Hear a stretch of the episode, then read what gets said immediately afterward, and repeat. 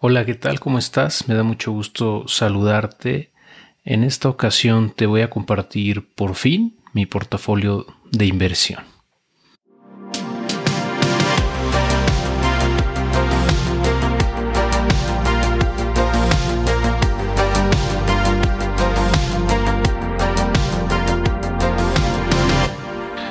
Bueno, esto es algo que me han estado pidiendo por mucho tiempo ya varias personas de la comunidad de Dios a tu jefe y eh, pues también de, otras comunidades también me lo han comentado, me lo han preguntado. Entonces creo que eh, pues vale la pena mostrar cómo está distribuido mi portafolio.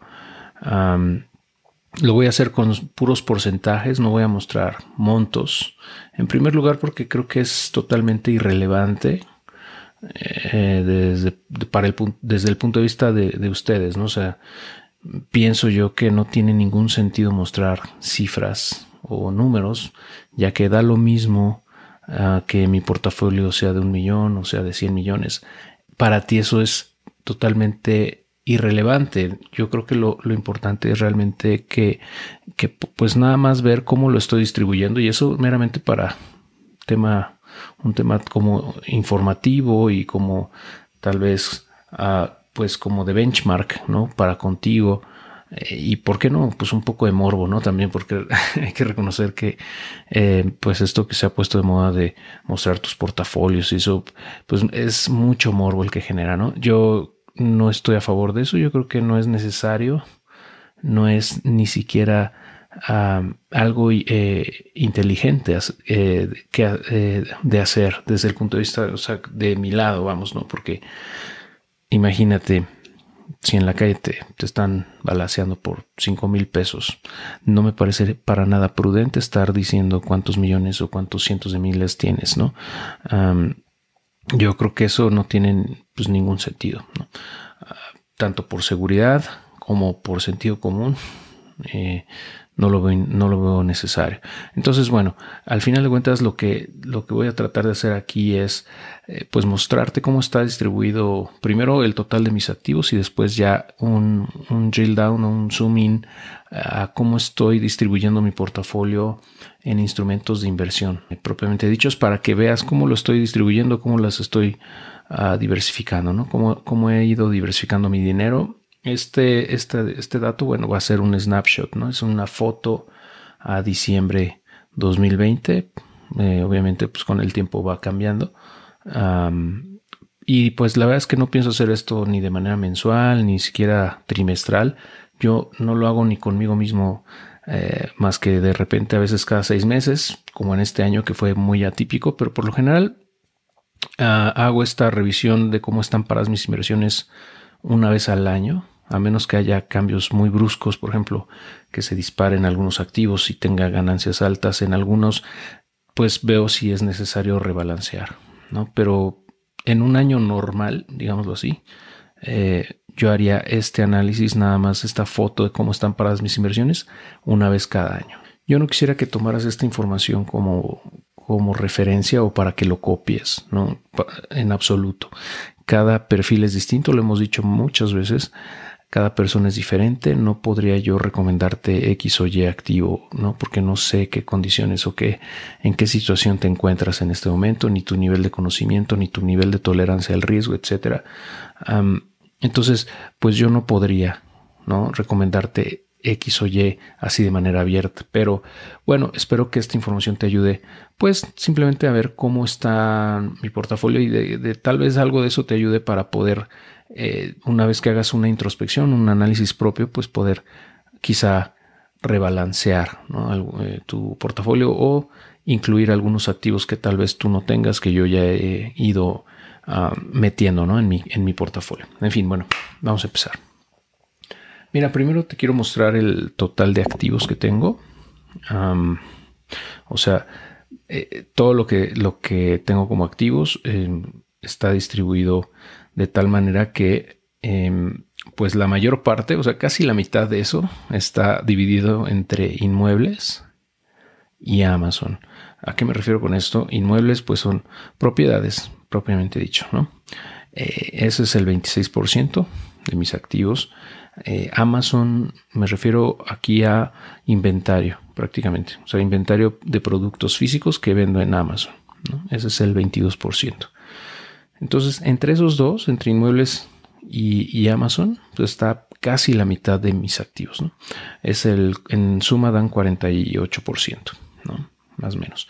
Entonces, eso es nada más para que tomes como, como eh, antecedente. O sea, de lo que yo te voy a hablar después, a partir de ahora, es del otro 52%, ¿no? O sea, lo que, em, lo que completa este pastel, em, que se divide entre crowdfunding, criptomonedas, bolsa de valores, efectivo, lotes de inversión, metales, renta fija y fondos de inversión.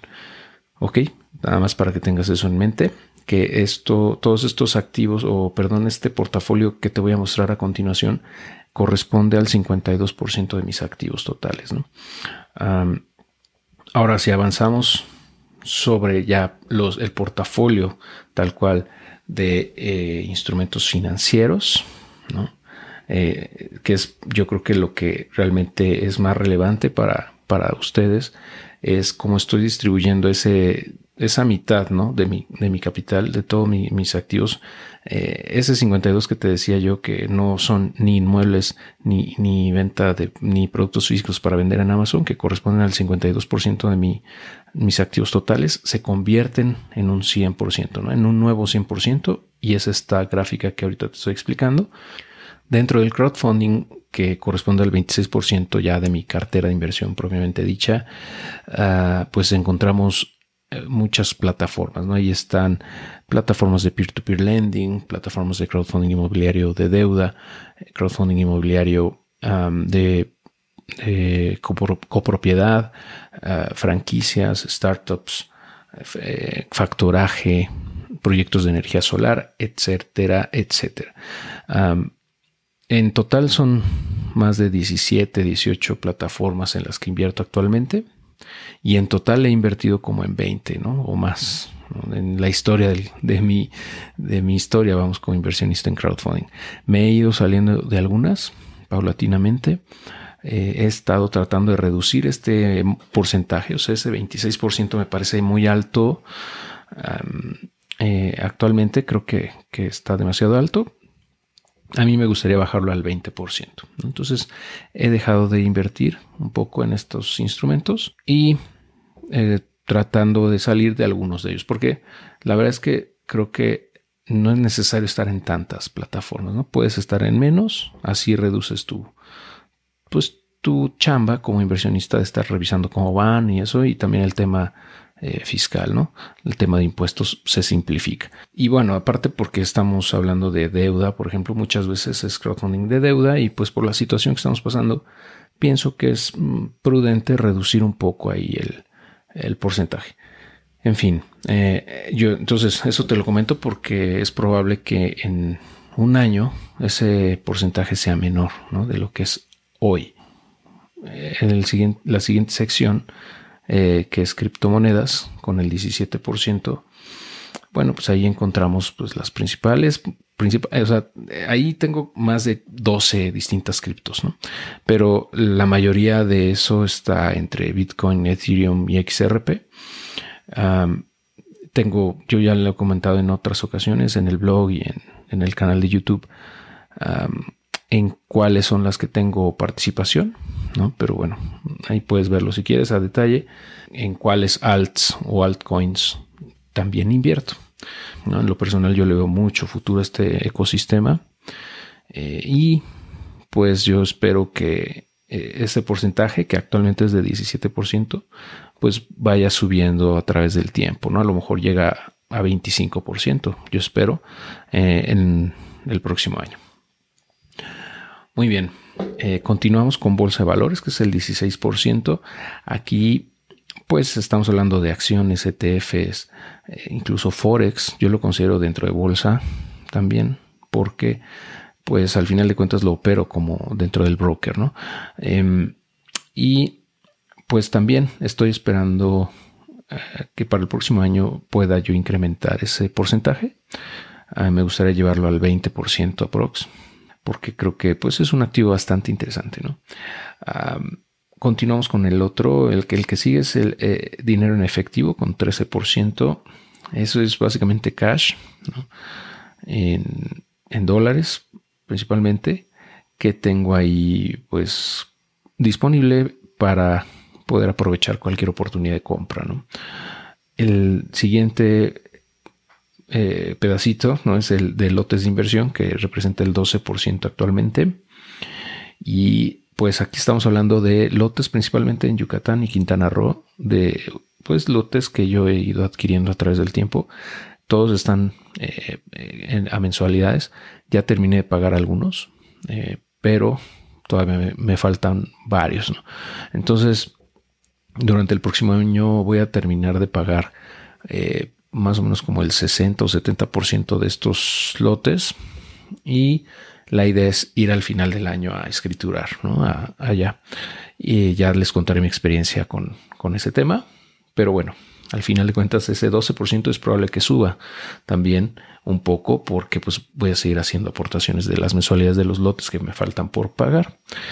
Ok, eh, continuamos con el, el que sigue es metales con 7% es, pues básicamente estamos hablando de oro y plata, tanto en físico como en ETFs. Y hay una mezcla ahí, ¿no? O sea, realmente, pues me gusta tenerlo tanto en, físico como en ETF. Pienso que se complementan, no, no están peleadas ¿no? Con, entre sí. Y me gustaría subir un poquito ese porcentaje a tal vez 10, 12% el próximo año. Veremos ¿no? si es posible. Ah, renta fija, es el que viene y es 7% también. Ahí pues tenemos instrumentos en, pesos, son pagares eh, a plazo fijo que te pagan rendimientos, eh, ya de manera eh, fija o predeterminada desde el inicio del plazo. aquí encontramos pues pagares como pues, Unión de Créditos, CMD, Sofipos, bancos, etcétera. esos, esos fondos, perdón, esos pagares de renta fija todavía van a tener vigencia durante el próximo año, la mayoría de ellos, entonces ese dinero ahí va a estar, ¿no? Va a seguir ahí. Ah, y por último, fondos de inversión, pues aquí estoy incluyendo tanto carteras gestionadas como mi plan personal de retiro y también un fondo de inversión, eh, bueno, más bien plan de ahorro que se invierte en distintos fondos de inversión.